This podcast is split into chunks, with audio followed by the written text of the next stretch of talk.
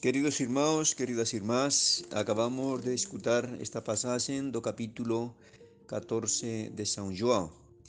Eh, temos que colocar isto eh, neste contexto da última ceia. Como sabemos, São João dedica cinco capítulos dos 20 capítulos que ten seu Evangelio, 21 con o epílogo, São João dedica cinco capítulos de seu Evangelio aos discursos de Jesús na última sella, desde o capítulo 13 ao capítulo 17 inclusive.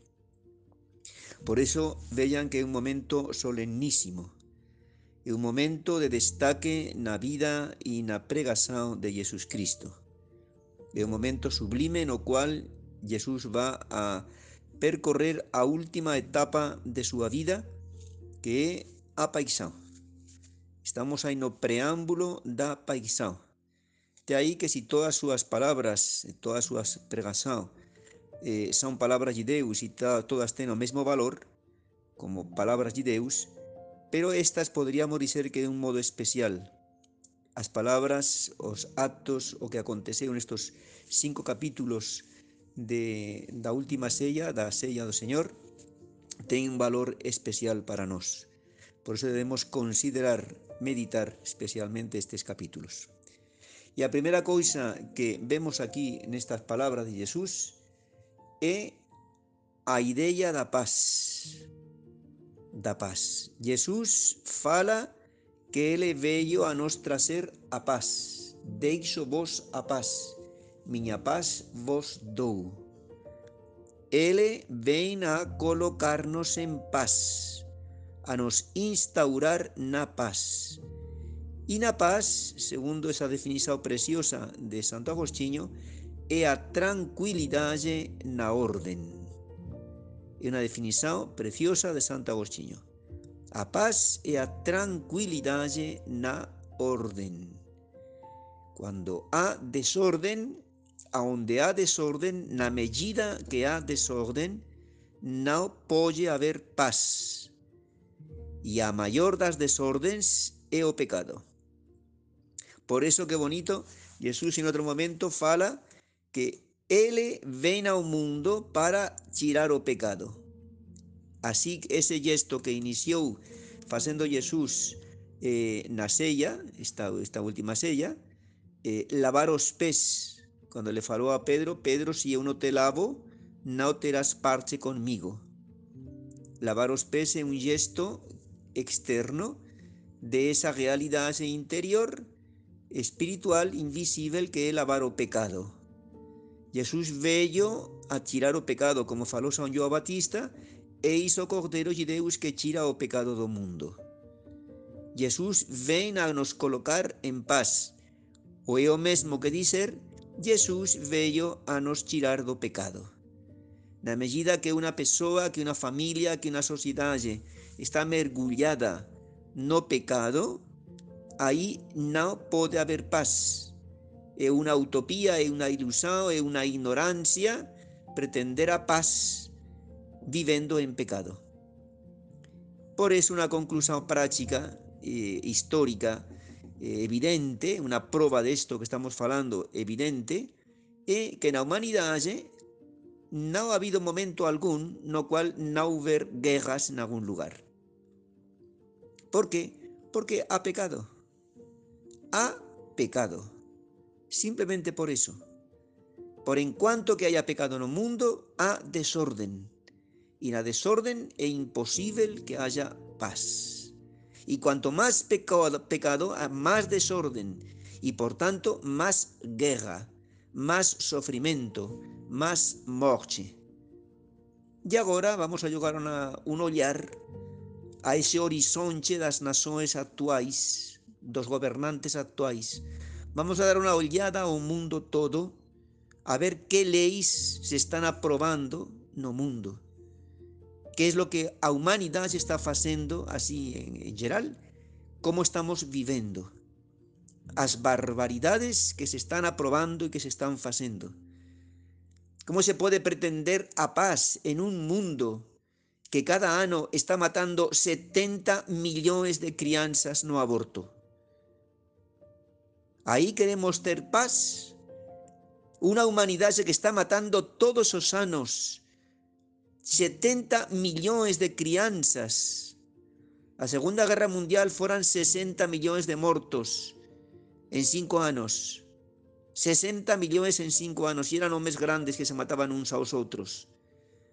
Ahora cada año no mundo se sacrifican 70 millones de crianzas, bebeciños, nos sellos de su amae.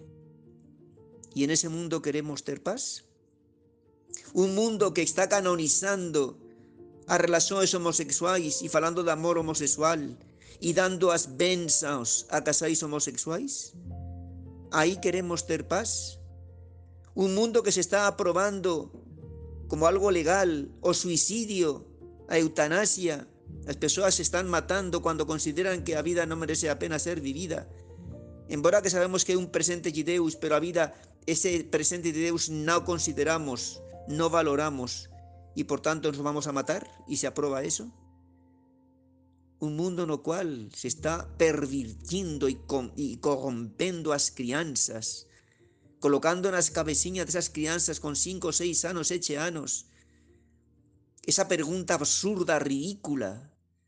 ¿Vos gustaría ser menino o menina? Y eso están colocando ahí. La cantidad de homosexualismo que se está semeando en las escuelas ¿Ven? Y meninos y meninas homosexuales, porque están invadidos, están enmergullados, están ensopados en esa mentalidad de que les están jugando encima, de que é a mesma coisa a homosexualidade que a heterosexualidade, etcétera, etcétera, etcétera. E aí pretendemos ter paz. Comprende por que Jesús fala ben claro, eu vos dou a paz, os deixo a paz, a miña paz vos dou, non a paz que pretende o mundo. Evidente, se o príncipe deste mundo é o demonio, a paz que oferece o mundo e o demonio, por tanto, é unha mentira. Não é paz. Não vai haver paz. Não vai haver paz. Jamais. Por enquanto que não se tire o pecado. ¿De qué nos extrañamos que en las familias no haya paz? Si no se reza, si no se considera ley de Deus, si se aceita o pecado como algo normal. Os meninos, os jóvenes están eh, aceitando, os pais aceitan que o noivo enamorado da menina dorma en casa con su afilla, hay na casa mesmo. Si se aceita eso como una cosa normal, si están colocando en las manos dos adolescentes, dos crianzas de 7, 8 años un celular na mão y a través de celular va a llegar toneladas de pornografía y los pais están colocando en las manos las crianzas o celulares. En esa familia puede haber paz. Pretendemos que haya paz. Como ven, estamos, queridos hermanos, de ponta cabeza. Estamos cabeza para abajo y los pies para cima nunca va a haber paz. Por eso Jesús, repito más una vez, bien claro nos fala, no voy a dar a paz a vosotros como ha dado mundo, porque esa paz no existe, esa paz es mentira, a única paz a la cual vos van a poder aspirar, esa paz que eu vos dou, y esa paz es como condición sine qua non, sin la cual no es posible, esa paz es tirar o pecado. Y por último, queridos hermanos, vean que esto es lo que Cristo eh, en este último versículo que acabamos de escuchar. Es preciso que el mundo saiba que amo ao Pai. ¿Y qué es amar ao Pai para Jesús? ¿Qué ten que hacer Jesús? ¿Qué tenemos que hacer nós si queremos amar a Deus? Y continúa falando Jesús, y faço como o me ordenou porque amo ao Pai, vou facer o que Ele me ordenou. E ao mandado de, de Pai para Cristo foi aceitar a cruz, deixar-se crucificar, flagelar, coroar de espinhos e se crucificar. Eso foi o mandado do Pai para Cristo. E Cristo simplesmente obedece. Amar a, ao Pai, amar a Deus, é obedecer a Deus En definitiva, lo que estamos falando é não pecar, é cumplir a lei de Deus. Queridos irmãos, vamos a considerarmos a pensar estas palabras que, como ven, é importantísimo. Ahora temos aí a paz en Ucrania, a, a guerra en Ucrania, e que pode derivar de aí? Pode ser que cualquier día termine e sin pasar nada, ou non. Ou pode ser que eso sea a origen desa terceira guerra mundial, unha catástrofe económica, social, non sabemos, non sabemos. Porén, sí sabemos, porque estamos vendo todos os días, asistindo, que esas leis que están promulgando e que as nações, así pero en bloco, están camiñando pelo camiño do pecado, por tanto, do camiño da guerra e, por tanto, o camiño da destruição. E isto acho que non é ser pesimista. Acho que isto é ser realista. Si acreditamos na palabra de Deus e basta abrir o libro de historia da humanidade para comprobar que isto é así. Queridos irmãos, vamos a colocar no meio de noso corazón, no meio da familia e da sociedade en cuanto posible, cuando dependa de cada un de nós, vamos a colocar esa lei de Deus, a Deus e súa vontade, súa lei, si queremos ter paz.